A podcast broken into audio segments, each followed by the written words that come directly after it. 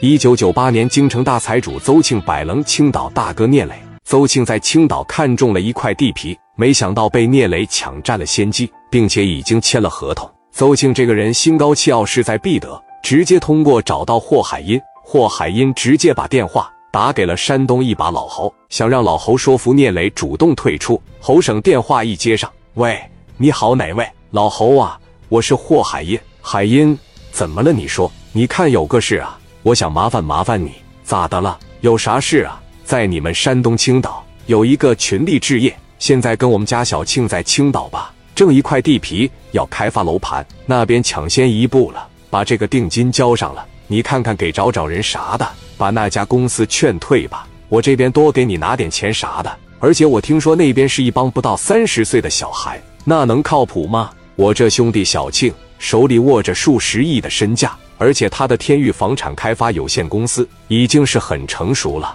在北京开发了好多别墅。老侯这边一寻思，群力置业聂磊的公司呗，你认识啊？认识，我儿子小侯的好哥们。聂磊，别看他岁数小，这小子这做事挺靠谱的。你就非得在青岛干呗？我给你批个地，你来济南呗？不不不，还是喜欢青岛这个地方，而且青岛更有发展潜力。霍海因轻易不求老侯办事，这难得张一回嘴，要是给拒绝了也不太合适。老侯也有自己的想法，我这才五十多岁，万一说哪天调到北京工作，霍海因绝对用得上。他在北京的关系绝对比老侯好使，所以老侯决定，聂磊开不开发房地产无所谓，但是我必须得交霍海因这个朋友。老侯直接就说了：“那行啊，聂磊这孩子吧，性格挺犟。”你得顺毛驴，我亲自给聂磊打个电话，我沟通沟通。好嘞，那等你信。给电话，啪的一撂下。霍海因是大财神，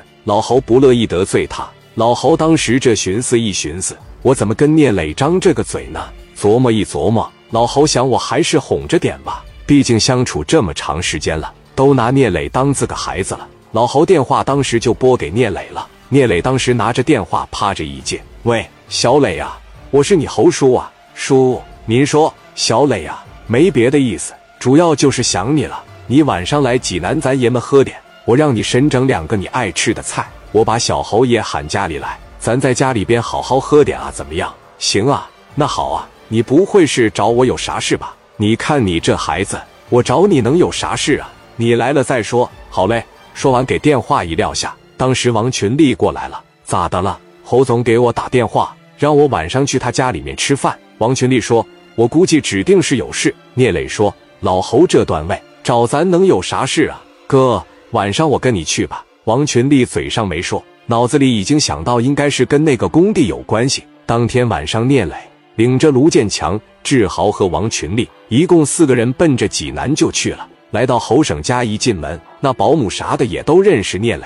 小磊来了，快往屋里进。聂磊把带的礼品交给保姆。随后领着王群力、志豪、卢建强就进去了。老侯手里边拿个报纸，哎呀，小磊来了，快进来！小侯当时一站起来，随便坐，简单的寒暄几句话，桌子上的菜就上来了。志豪和卢建强负责倒酒，几个人咣咣这就喝上了。明显能看出来，老侯今天晚上对聂磊指定是疼爱有加了。一个劲的给聂磊加排骨，还有锅包肉啥的。做的菜也都是聂磊喜欢吃的。聂磊当时这一瞅，排骨也吃了好几块了，这酒也喝了二三两了。咱该说是了吧，叔，你要再这么客气，我都不知道该怎么做了。你今天指定是有事啊！老侯当时一瞅他，咱把这杯酒干了再说。两人端起来，趴着一碰，一口就干了，然后直接瞅着聂磊就说了：“小子，叔喝醉了，说啥你别挑理啊。”